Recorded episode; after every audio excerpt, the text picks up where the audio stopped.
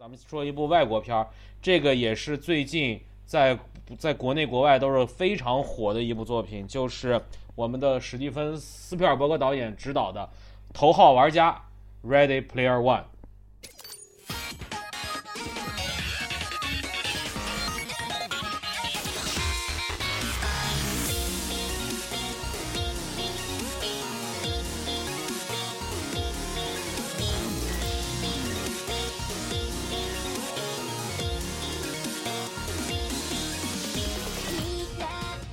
嗯，这部电影的导演是史蒂芬·斯皮尔伯格，然后这部导演的编剧扎克·贝恩曾经是编过《复联复仇者联盟》，然后另外一个编剧恩斯特·克莱恩应该是一个比较新的编剧。然后这部电影的国家是美国，然后这部电影的发行公司、制作公司主要是华纳兄弟，然后安培林娱乐和美国微秀。我打断一下啊，不好意思。那个 Ernst Ernst Klein，他是这个这个这个电影的作者，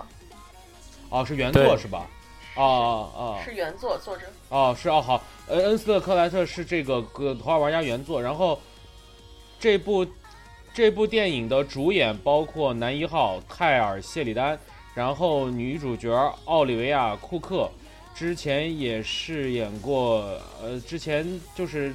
反正这两个导演，我这两个演员我是不是特别熟悉？然后我不知道二位其他人有没有熟悉。然后其他的一些主比较主要的配角，包括本门德尔森、马克里朗斯，然后丽娜维特，然后森森奇温饰演大东，赵家镇饰演 Shoto，然后汉娜乔恩卡门饰演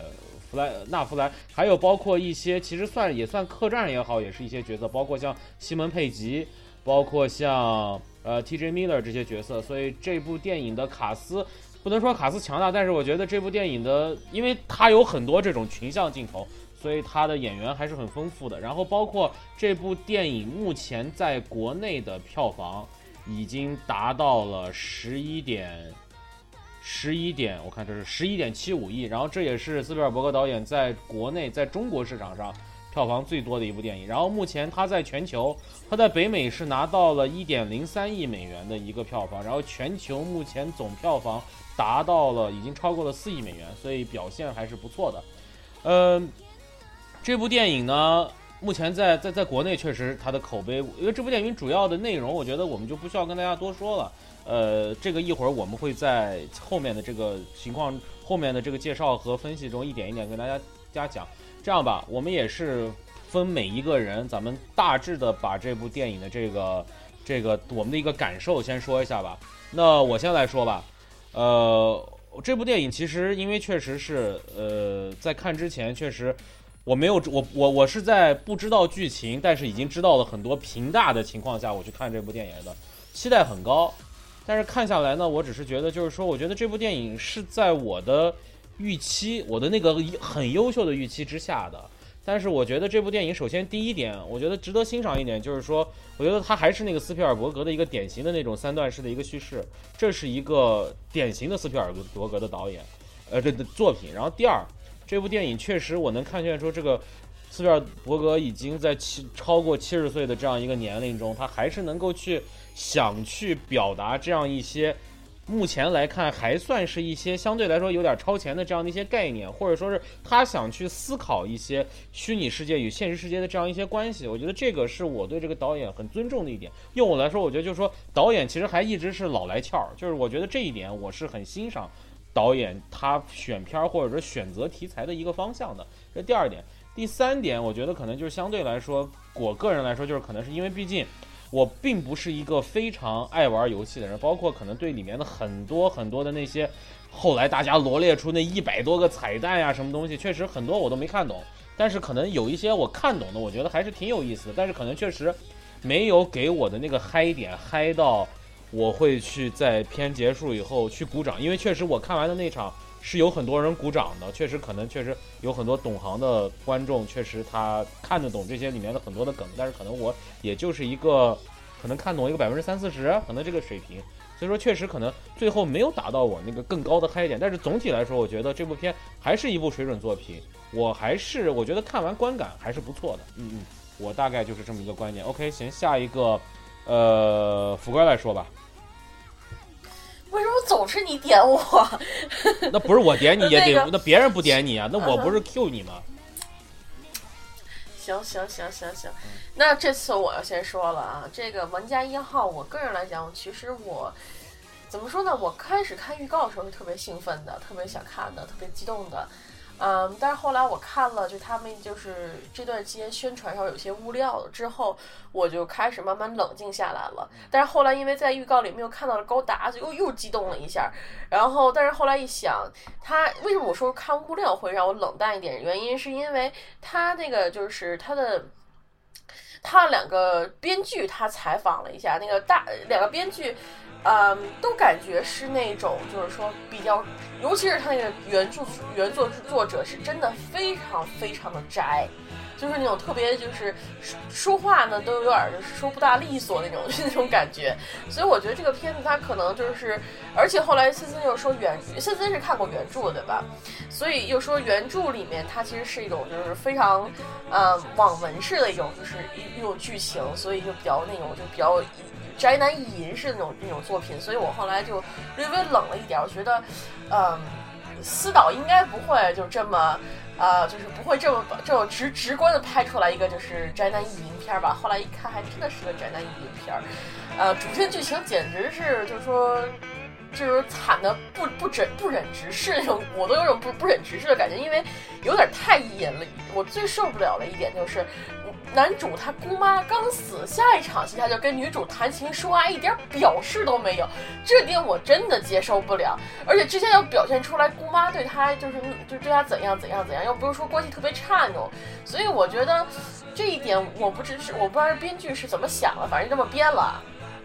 那那那那就这样吧，我也只能这么说。所以这个片子最后从剧情上，我基本上是打不了高分的。但是它确实在某种程度上爽到我了。就它里面，它其实它很多梗来自八十年代。对于我生在九长在九十年代的人来说啊，那个。很多梗其实我也感觉不到，我也是没有太多感觉。我自己虽然玩游戏也不是特别多，但是它里面很多彩蛋我也是能看出来的。但是有有没有这么嗨，我倒没有没有那么嗨。但是确实。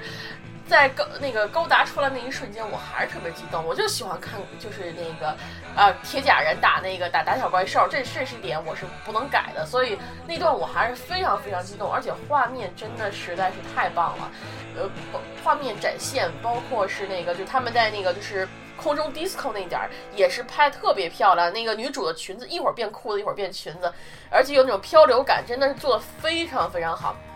再加上闪灵那个。就是它那重现重现那个场景，那种虚拟就是那种电影质感，那个当时就是那个电影质模拟。它那个音乐一起来，那个就不行了，就泪崩了。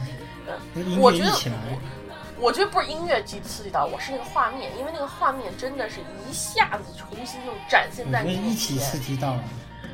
我是我我是会画面刺激到的，因为那那种那种就是那种感觉，一下子就是那种置身在那个世界里的感觉一样。而且它不是完全就是只是复刻当时那个库布里克那个那个场景，而是他把那个场景真的像像一个游戏一样展开了，把你包裹进去的那种感觉。我觉得这真的是特别特别爽。所以为什么最后我还是给了它五颗星的原因，就是在于它真的是在电影的画面感和画面和彩蛋方面确实是爽到我了。但是剧情真的太差，剧情我能给到我我可能五分都给不到，四分就这样子。但是我觉得嗯。就就这样吧，行，我先说到这儿，你们继续。好，船长。呃，我我觉得应该伊森要黑的点更多，他先说吧，我做补充就好。嗯，伊森，我到时候他最后说，我让伊森最后说，我让船长先说。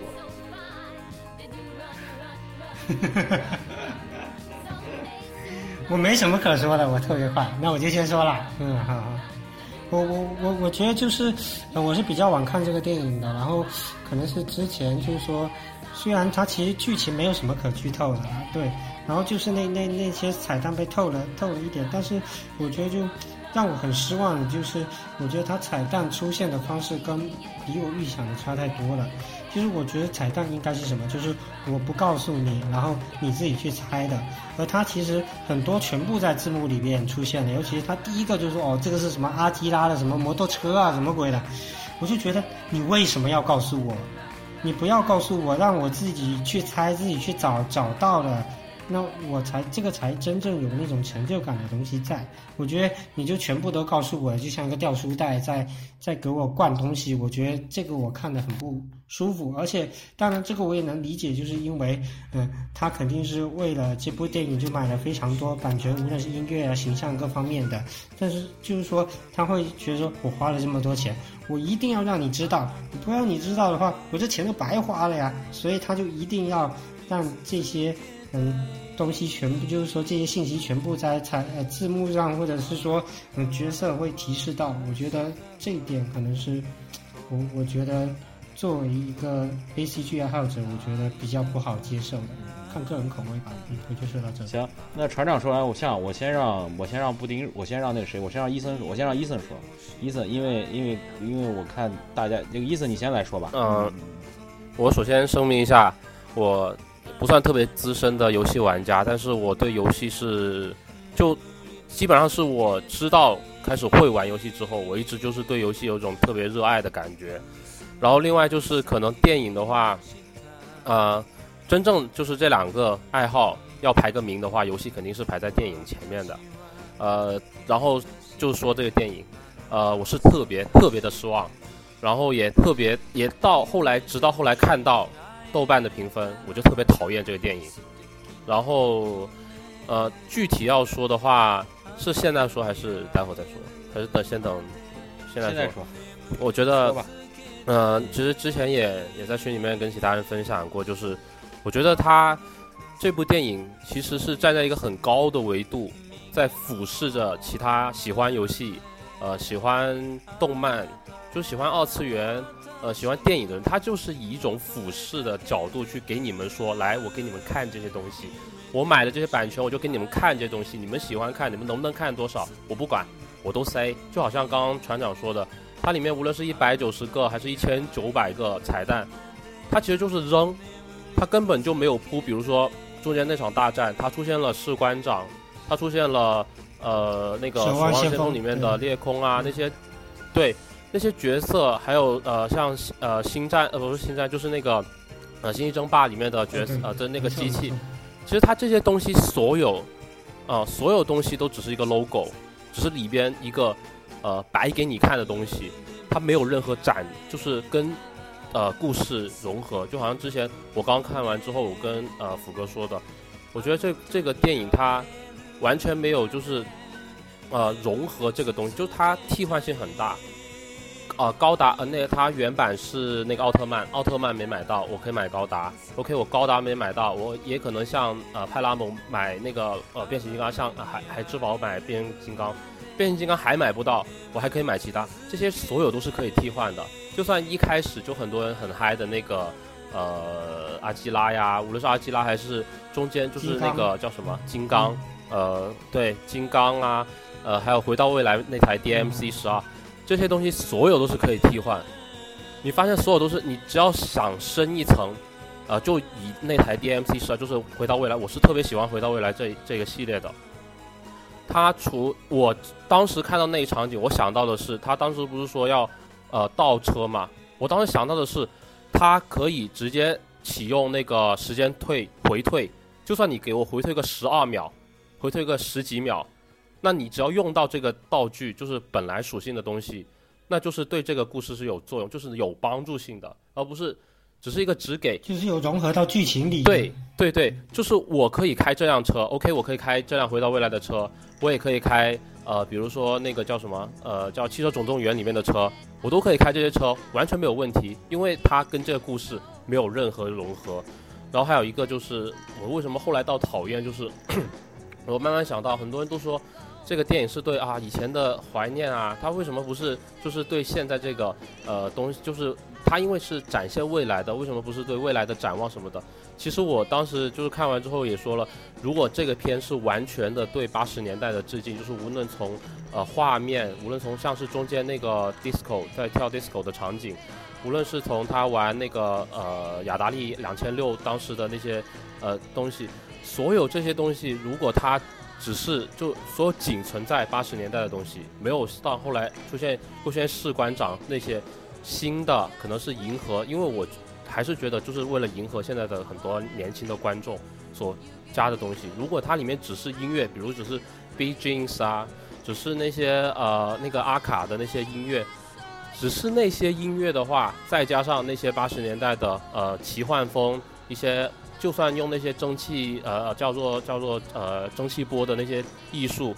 做出来的东西，我会立马就给五分五星，立马就会给五星，因为我觉得它就是骨子里是对八十年代的一个致敬，但实质上只是对这些呃跟新的东西一个融，一个叫做什么，就是呃叫做对对对，就是这个。然后先说这么多吧，因为我觉得很激动了，先让其他人先说吧。OK，布丁。O OK，呃，首先我承认我自己是个死宅，然后我在看这部电影之前，其实没有看任何的宣发资料、预告片也没有看，而且对电影本身一开始我是不抱有期待的，因为我看那个海报设计，就就就就觉得没有兴趣。然后后来也是因为有点映嘛，然后我就去去看了一下，然后看完看的过程之中。然后就是整个被点燃了。然后，呃，我首先是一个游戏玩家，然后其次是一个电影爱好者。那在里面，我觉得我每次 get 到一个点，我就我就本身就是汗毛直竖。那这个这个可能是呃，对于我这样的一个一个角色来讲，我观影过程是非常非常激动的。啊，首先是这样。然后剧情来讲的话，其实本身我觉得这样的电影就不要苛求什么剧情啊。嗯。然后当高达出现的时候，那整个整个我本身是非常燃，你你要知道这个汗毛直竖那种感觉，以及鸡皮疙瘩全部竖起来那种，呃，然后全场又很嗨，那当时我整个就是全场鼓掌，然后又说我操高达出来了，然后整个 CG 特效又做的非常非常之好，呃，整个人就是在整个观影过程是非常激动的，然后出来之后就就群里我就说了，就很激动，当时就是。就是无脑的，就是觉得这个电影非啊，我非常喜欢，个人非常喜欢，就这样。嗯，其实今天为什么我非要强烈 要求布丁来，还有伊森来，其实就是我觉得，就是说，其实从他们，从你们俩，包括船长，包括福哥，包括我，其实我们五个人其实都可以代表五种不同看这个电影的这个观众，就是说可以看到，就是说，其实确实当观众他的这个，无论是他的知识构成，还是他的背景。可以明显对一个电影会有非常不同的从好到不好的一个一个一个一个一个一个评价，我觉得这个是特别有意思一点。呃，反观这个电影来说，包括像伊森刚才所说的，就说我是那种属于我既没有布丁那么激动，也没有也没有伊森那么也没有那么伊森那么愤怒，就是确实像我这种，就是说可能呃，就是说我是觉得就是说可能我对这个电影我最最看重它的一点，其实可能就是。呃，也不能说是说教吧。其实我觉得斯皮尔伯格的有些电影中确实都有那个有一点点说教的，什么这一部中也有。包括其实他最后他最后落到的主题是，他对于虚拟和现实的这样一个关系，尤其是可能他对于未来的这样的一个人类走向的，或者说这种走向他的一点担忧或者怎么，他是想表达这样一个东西。所以我觉得可能。呃，无论是对八零年代的怀旧，还是他对于这些彩蛋的铺设，还是他的任何的这些他买的这些版权，我觉得可能都是为了他最后想表达他最后那个观点的一个服务的一个工具。我觉得如果单单从工具的这个角度上来讲，首先他达到了工具的目的，其次他还吸引了像布丁这样的观众能够在现场看的那么嗨，包括在我那一场，确实。我是因为，其实可能因为是我看的时候，因为很多点我 get 不到，我 get 不到。但是我看身边的人，真的是我去，那确实是，那确实是没说的。所以从这两点来说，我觉得确实，嗯，一个一个老导演拍的一个，我不能说他是个新题材吧，但是至少拍了一个，我觉得我之前看很多其他的人没有拍出过的东西，他依然还能够吸引这么多人，我觉得这个我就很挺满足的。而且确实这样的电影在。电影院看确实，尤其是在 IMAX 看，我是我是很满足的。我可能就是我还希望它可能有更多的那个第一视角能够出现，让我能够有更多的这种视觉上这样冲击。但是确实也有像那个伊森所说的这个问题，就是说确实，我最后在看他的那个彩蛋叙述的时候，我发现他妈的他那个彩蛋真是太密集了。他有些人物真的所有人物都是一闪而过，没有更多的去发掘他所谓的这些每一个游戏中的这个这个东西，甚至可能就像伊森所说，可能所以从某种角度来说，他是对游戏。他这个游戏，或者说这个游戏的元素的一种不尊重也好，或者说是怎么着也好，就是其实我觉得这都能理解。但是，就是就我个人来说，可能我本身对游戏没有那么大的执念，再加上我可能我对于电影这块来说，我觉得可能斯皮尔伯格的电影我对他有一个预设，而他这个预设从某种角度上是达到了我的一部分预期，又没达到我的另一部分预期，所以我觉得可能就是我是一个这样的一个观点。但是总体来说，我觉得可能。呃，我现在觉得可能确实斯皮尔伯格他的一个叙事习惯也达到一个也形成了一个固化的方式。从咱们近期看的这几部电影，从《间谍桥》，从《华盛顿》，包括之前那个叫什么《圆梦巨人》是吧？就也是马克·里朗斯演的那个叫《圆梦巨人》还是叫什么？就这几个电影你会发现，其实他的他他不同题材，但是他其实他的叙事都差不太多，都是那种都是他的典型叙事。所以我觉得可能确实老头创造了一种叙事习惯，他也。他这么大岁数，也可能就只能在这种叙事结构中继续往前走。但是他可能就是你说他是叫什么新瓶装旧药也好，还是装旧酒也好，还是怎么着？我觉得可能就是确实可能他确实他就是这样的一个一个状态。但是我还是觉得对这一次的他的这个玩家要头号玩家的这个评价，我还是一个觉得有可圈可点之处，但是并没有达到一个我也是同意伊森观点，并没有达到一个九分的这。一个高，我觉得大概就是我这样的想法。OK，行，你们谁还想说说？就伊森提到这里面那些彩蛋人物并没有融入剧情嘛？其实我是想说一点，其实这些彩蛋的人物，其实它主要就是呃玩家的一些就是在游戏里相当于化身嘛，就是他花钱给自己买的，我们可以理解为是皮肤一样。对的，对的，对的。呃，就就就像就像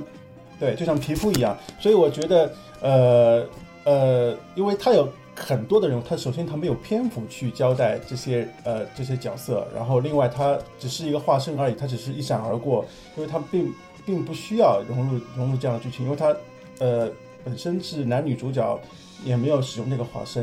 然后另外就是呃，我觉得斯皮尔伯格在这部电影里面其实还是比较收敛的，因为他没有过多的，或者是只使用了一个恐龙是他自己的，那其他也没有。一些角角色啊，或者是是他以以往电影里面出现过的，对吧？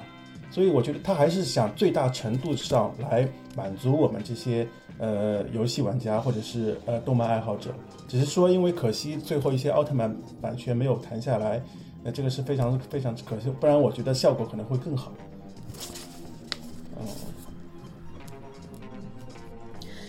我是想沿着森森那个他说的彩蛋可以替换的说法往下说一说。那个我觉得它里面其实我在看那一场的时候人其实并不多，我那一场可能也就零星做了，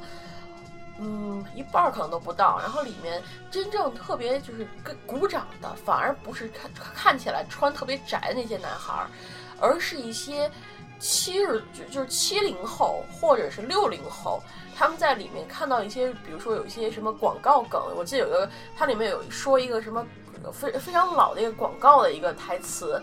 我们很多人都没有 get 到，但是那个大叔在下面又是笑又是鼓掌的。我想他他可能就是生长在那个年代，所以他的很多东西他不需要我们就是说去抓这些彩蛋，他就是听到这个台词哦想起来了，就是我觉得挺好。然后这个，然后这这反而就这个这个这个这个大这个大爷从头至尾不停的在就是任何彩蛋我都 get 不到，他都能 get 到，我也不知道他是他他怎么回事，反正各取所需。对 对对，所以我觉得这个片子，我我刚是刚看完之后，我觉得它可能更适合，就是，啊，是长就是生在过就是七八十年代，就是八十年代前，长在八十年代那一波人里头。他们对这里面的一些文化梗，对更加的熟悉。相反，像里面那些游戏梗啊，什么鬼，确实像伊森所说是可替代的。包括他最后那个高达出来的时候，我我我我虽然非常激动看到高达打那个就是怪就是那个钢铁哥哥斯拉，但是我觉得也确实感受到他并没有把这个作为一个点突出出来，他反而还没有我当时看那个没有之前看那个环太平洋二看到吉普西出来，就是重新再出来战打战斗那一段那么燃，他并没有突出那一点，他只是把它放出来了，让你激动一下就行了。我所以我觉得我也可能就最后。对这个片子有不满，也是在这些地方上。还有之前船长说那个阿杰拉的摩托车，他说阿杰拉摩托车这个不要只给什么的。我觉得他可能，我觉得可能是他彩蛋埋太多了。你他他不只给你几个，你你可能都看不出来了。他他就他他他里面就是基本上一每一就每一个场面都有不停的那个都有不停的那个就是彩蛋。没有，他是字幕都出来。我我的意思是说，他字幕都出来。我说你不要出字幕。因为那辆阿吉拉摩托车改改改过了，改装过了，所以他要强调一下。因为那张改装过的跟原版里面的是有出入的，所以他我觉得他应该要，他就提一下。不不过，我觉得就是说，你如果看过阿吉拉，应该会感受得到。我我我看过阿吉拉，但是我看了开头。嗯，这个这个那个摩托是原版小说小说里面就有的，所以。嗯，就补充这样一点。嗯，对，森森，你你看了原著小说，你说一下那个原著和这个电影差别有多大呀？基本上，我现在因为我看挺久的了，这个它应该是，哎，它是今我是年初看的，好像是去年年末左右的吧。然后觉得最大，其实最大改动就是这三场，基本上都改了，就是你可以理解为闪灵是他完全他新加的，然后至于第一场，第一场是完全改变。完全就是呃，倒倒就是倒车那个全部新的是吧？对对，全部都没有，完全没有。你可以从原著里面找到，也许就是第三场他玩那个街机，就是呃原著里面有说过玩街机，但并不是放在第三场这么就是这么就是你觉得第三场肯定就是第三幕了嘛？一个高潮，可能就是第三场那个就没有。当时原原著基本上是怎么讲的，我反而忘了，因为确实。不太深印象，你知道吧？就看完那一篇，呃，但就是我觉得就是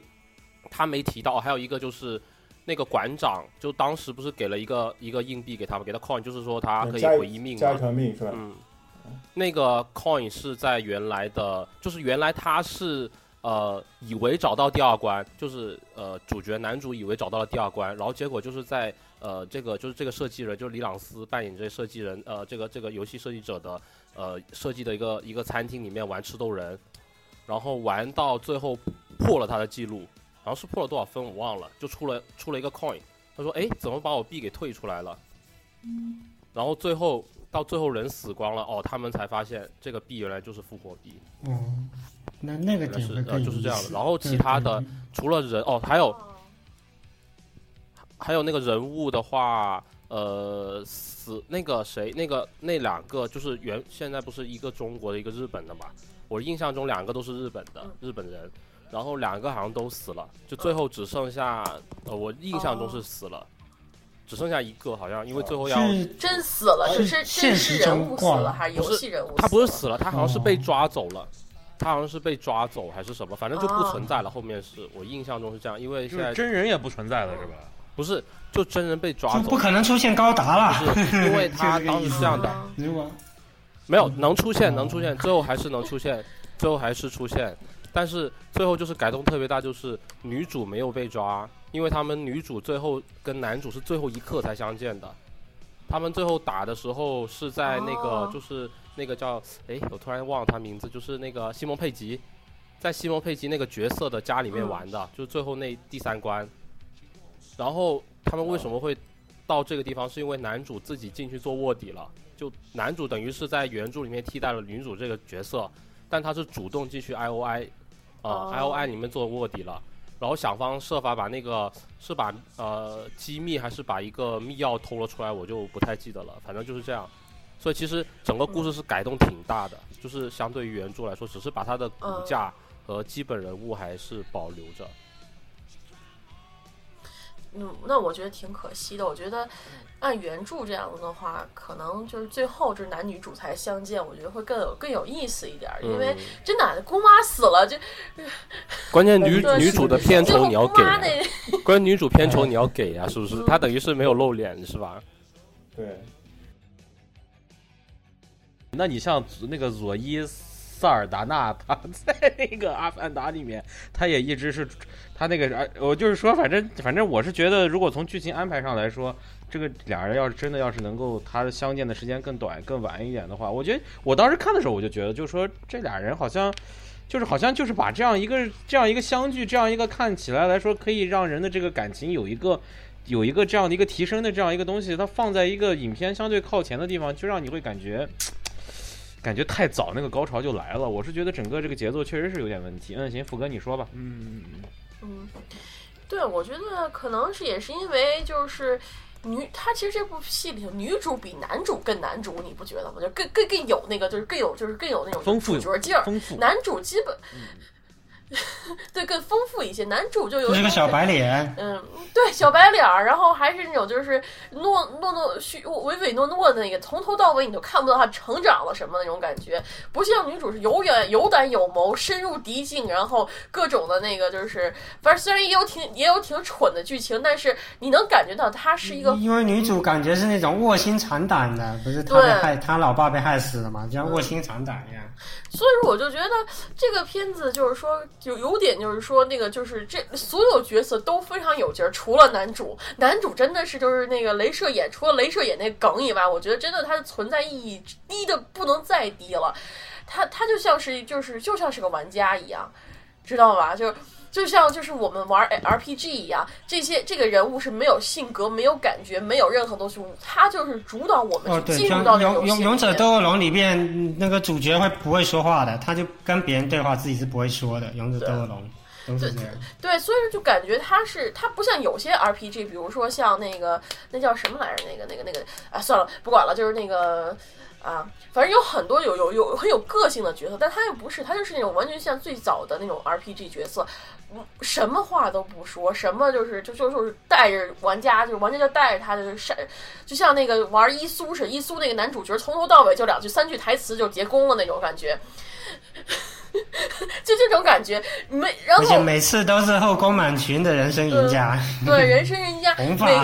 红发临摹嘛，到各到什么地方都是那种感觉。他也确实挺淫的，老姑妈刚死就不开始泡妞，这这真的说不过去，真的说不过去。呃，那个，所以所以我觉得，嗯，这是我我对剧情不满的地方。呃，但还有一点就是，他这个音乐和他这个电影的节奏是没有结合的。我忘了之前谁谁在。群里头说的是森森还是谁来着？说它里面就是开始有个 jump，那个那个歌，它不是随着 jump 那首歌，那个就是男主往下走嘛。他就那一段，我觉得他缺乏就是种节奏感，就男主就是在这慢慢慢慢往下出溜，这歌还是特别激动，在那往上扬，就感觉完全没有就是把它。切合到一起，不像就是有一些像比较音乐为主的，像那个《银河护卫队》那样子，它是非常点拍子的。就男主一出来，那一边跳舞一边打小怪那种感觉，它这里边没完全没有。我我我觉得它就是总有一些东西，它它是它是有很多很精彩的东西在里面，但是总是。让我感觉缺一口劲儿，让我就真的把这个突破天花板，让我特别爽一把。没有，这这这点我觉得是非常可惜。最为一个就是彩蛋密集到这种地步，就是完全冲玩家那种那种这种东西，它它就是缺这种就是那种爽劲儿在里面。我可能看最爽的就是要么就是就是跳那个就是 disco 那一块儿，然后还有就是闪灵那一段，那两段是我看最开心的。剩下的，然后还有就是那高达。然后闪灵其实就少了一个酒保，其实有那个酒保就更爽了。酒保的话，我觉得有那个裸体大娘就够，就就挺爽的了。裸体大娘那里就挺爽的了。呃，在国外能看到，在国内看不到啊。呃，他国国外也没有怎么裸体，因为这还是 P G 十三的嘛，所以他不可能真给你裸出来啊。嗯。那段还是拿那个身体挡了一下，挺可惜的。我们挡一下，我们这边也剪掉了。是吗？啊，嗯，我那你们这够可怜的。看完那个就是剪那个黑影剪辑出来的那个《水星物语》，现在要看那个剪辑完了的那个玩一一号玩家。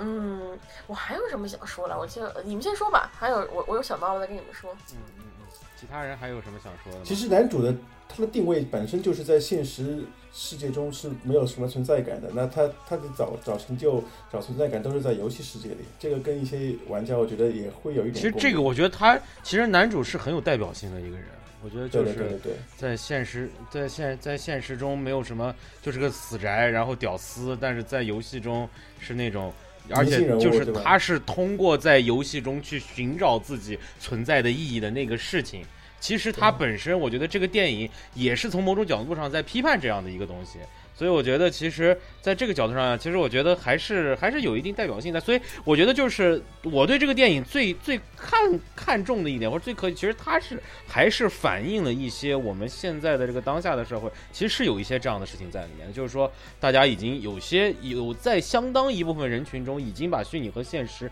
已经分不清了。就其实还是有很多人是这样的一个生活状态。我觉得他对于这种生活状态一种探讨，在我这儿，我觉得是有点意思的。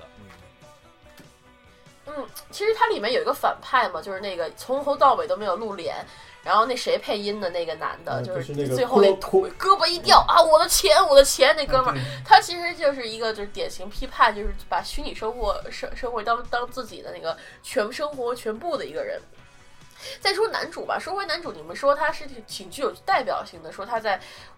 就是这个他在现实生活中是一个 nobody，但是他是那个在游戏里面是 somebody。但是我觉得他在游戏里面其实也不是什么关，他他他的游戏里面重要性也不足其他几个人，这是个剧情失衡的地方。他他没有展现出他在游戏里面怎么怎么牛逼，怎么怎么沉迷在游戏里面。虽然说他有朋在游戏在游戏里面他有朋友有这个有那个，但是他又没有把感感觉就是主角光环，好像他没有什么特性或是特牛逼的技能。星矢嘛，就星矢不就是这样的吗？嗯，但星矢不一样，星矢有天马流星拳呐，星矢有流天马流星星拳是有女神的守护啊！天马流星拳是五个人中最弱的好吗？我操，他比哪一个也不如，我靠！不管他，不管他，他呃你说最强的是谁？最强的不就是灰衣吗？灰衣他出现过几次啊？一灰一灰一灰一灰，灰一 是谁？一辉一辉，懂了吗？一辉，没有，其哦他他四个他妹妹人顺在打明白吧黄金十二宫的时候，都比最后最后最后青石老师找到对方的弱点，或者是女神的加成，或者是什么 才能过来。然后其他人至少你像冰河呀，哎，反正就是不死行小行行，，聊聊聊聊偏聊偏，回来回来回来回来回来，我这突然想，行行行，咱们还是说回来说回来说回来。行，福哥，男主还是福哥你接着说挺聪明的，。因为因为第一关的第一关的破解不就是男男主发现了那个倒车的秘密嘛，嗯嗯嗯，所以他还是起了起了一点作用的。就是还是得嗯，但不是这样，嗯，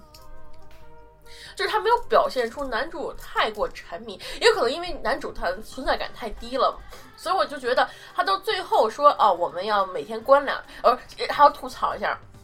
他最后好不容易拿到公司大权，一个星期还关两天那事儿，我觉得其他玩家不想剁了他呀。他是为了反映主题嘛，所以现实生活中还是需要需要保保留，因为还是要回到现实嘛。嗯，对啊，对就是给了一个防沉迷系统嘛。国外不懂这东西，哎，我觉得在国内也不懂那个，就是那个开始不是那个反派就说是要把那个广告贴到全屏幕嘛，那个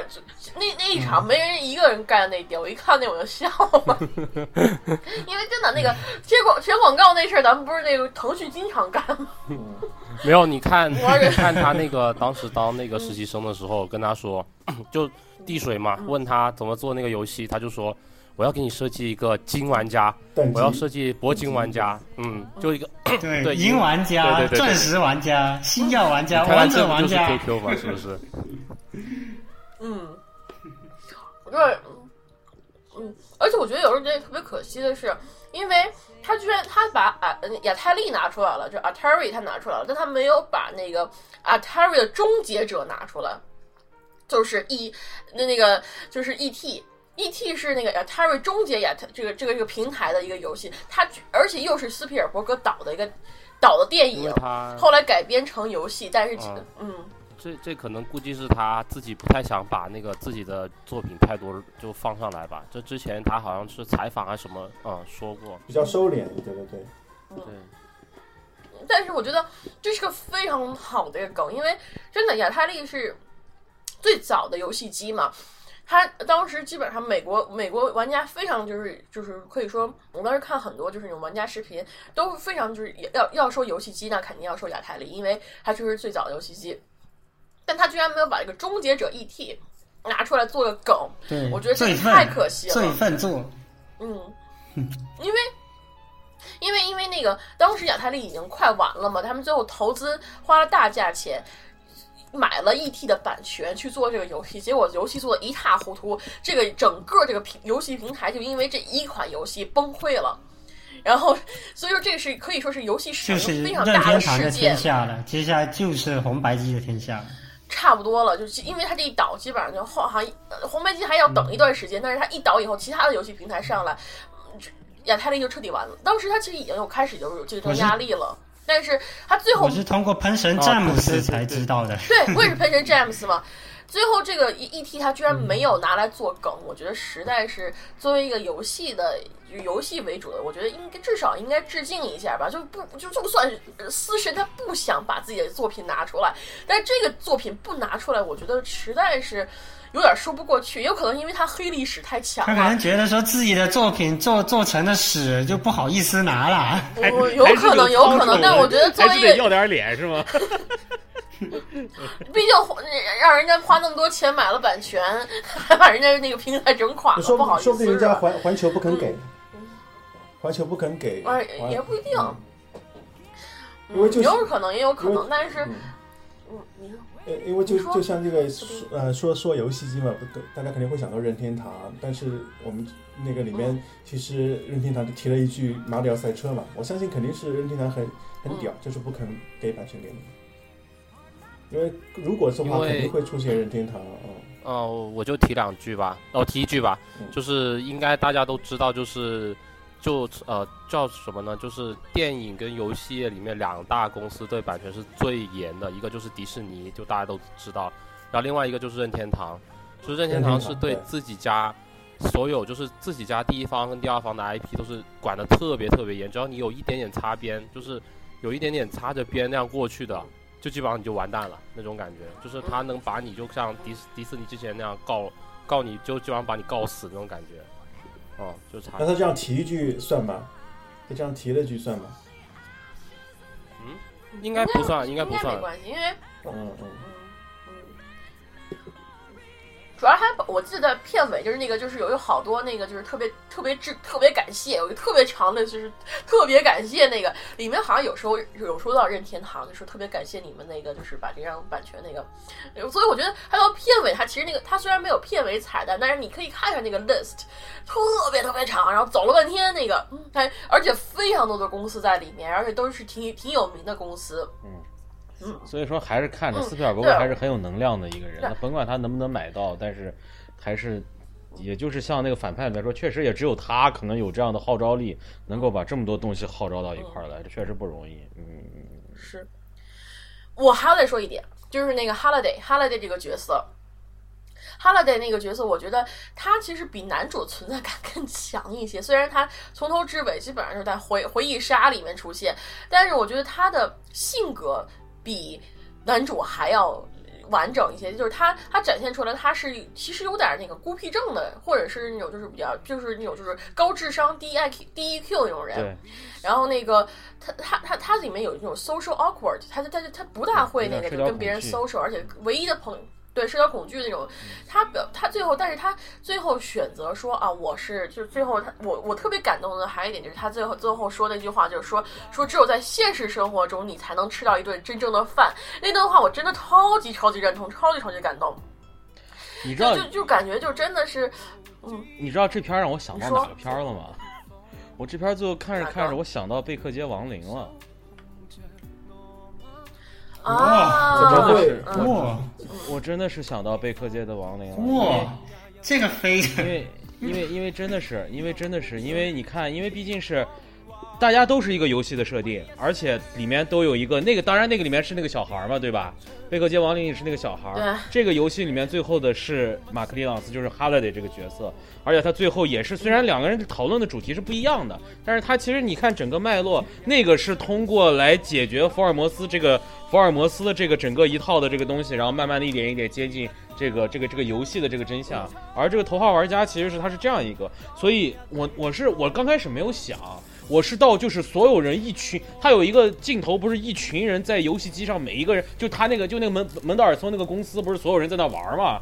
那个镜头和当时贝克街亡灵中所有人坐在那个游戏机里面，然后每一个人每一个人死的时候灯一灭，我真的觉得我是一下让我想到哦，我说哎这这是不是就有点让我想到贝克街亡灵？然后包括最后哦对，包括最后其实两个人最后那个对谈，虽然两个人聊内容不一样，但是形式太像了。就是让我让我让我真的是就是突然让我想到，哎，你刚才因为就你想到哈罗德，我才突然想到这个，就是我当时真的是让我突然一下想到，哎，这确实是有点当年那个贝克街亡灵的意思啊！我就说我就说这么一点，是是是，我觉得贝克街亡灵就是彩蛋用的特别好的一个反例，而头号玩家就是反例。我 我就接着船长这样先说一句啊。我接着不好意思啊，我接着船长说说一句，就是我觉得呃，游戏就是对游戏借鉴里面的最好最好的电影，近两年最好的，我觉得是《无敌破坏王》。哦，就这样。啊，对对对，没错，是是是。哎，你觉得歪小子怎么样？之前一直把这篇比成歪小子，觉觉得最后看完觉得歪小子比他好看，因为他更纯粹，他就是一个游戏，因为他就是给你在展现一个游戏应该怎么样。哦，我是这样。行，我觉得这这个就差不多。其实我觉得，其实我觉得这个电影就 其实本身来说，这个电影我是没有想到，就是如果是让我看完之后再看，我是没有。其实就是你就想当年魔兽，其实也是魔兽是在国内形成的这种热度，比国外那是要高多少倍的。你像这个其实也一样，就是看来确实国内的这个游戏玩家。这个确实是，包括这种这个嗨的这个成分，确实从某种角度上已经超越了他们本土的那些影迷或者说这些游戏迷的这个东西。所以说，确实中国这个市场很有意思，很值得这些大的公司去研究。就是我们的这个观众的心态到底是个什么样的？究竟什么样的内容能够吸引我们的心态？就是我觉得这个其实是个挺有意思的点。然后也是吧，希望就是有这是确实因为华尔华尔街华尔街我我这个华尔街日报和这个玩家。之间其实它的上映是隔了没有几个月的，而且确实之前我看斯皮尔伯格采访，确实他是两部是在，就是他是在做《头号玩家》的后期的期间，又去拍了《华尔街日报》，所以华华华尔街邮报。所以说，确实，华盛顿日报，华盛顿华，sorry sorry，华盛顿邮报，华盛顿华盛顿邮报，华盛顿邮报彻底说错了，华尔街，你这。彻彻彻，没人说个彻底说错了，华盛顿邮报，华盛顿邮报。所以就是说，确实你可以看出来，老头虽然已经七十多岁，但是确实第一精力旺盛，第二执行力超强，第三你能感觉出来，他对于这种题材，对于电影拍摄，确实是驾轻就熟，手到擒来。就是我觉得这一点确实是能感觉到，就是老头身后的功底在。我觉得这个确实是非常牛逼的。好，行，好，我觉得头号玩家咱们也聊的差不多了。行，那咱们就尽快咱们进入下一部电影。其实后两部电影呢，可能没有这两部电影话题性这么强，但是我觉得。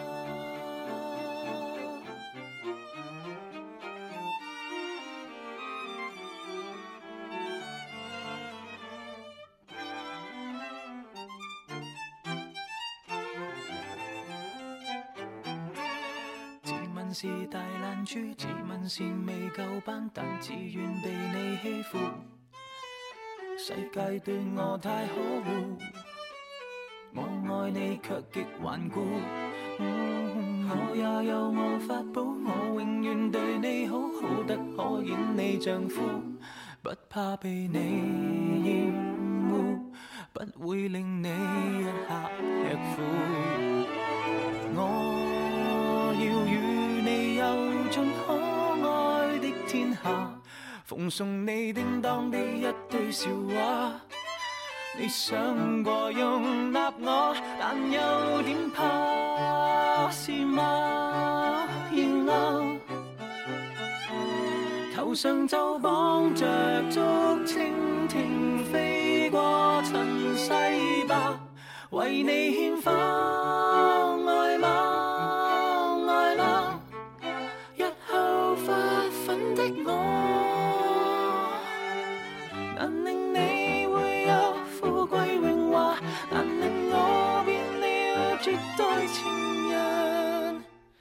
你瘦吗？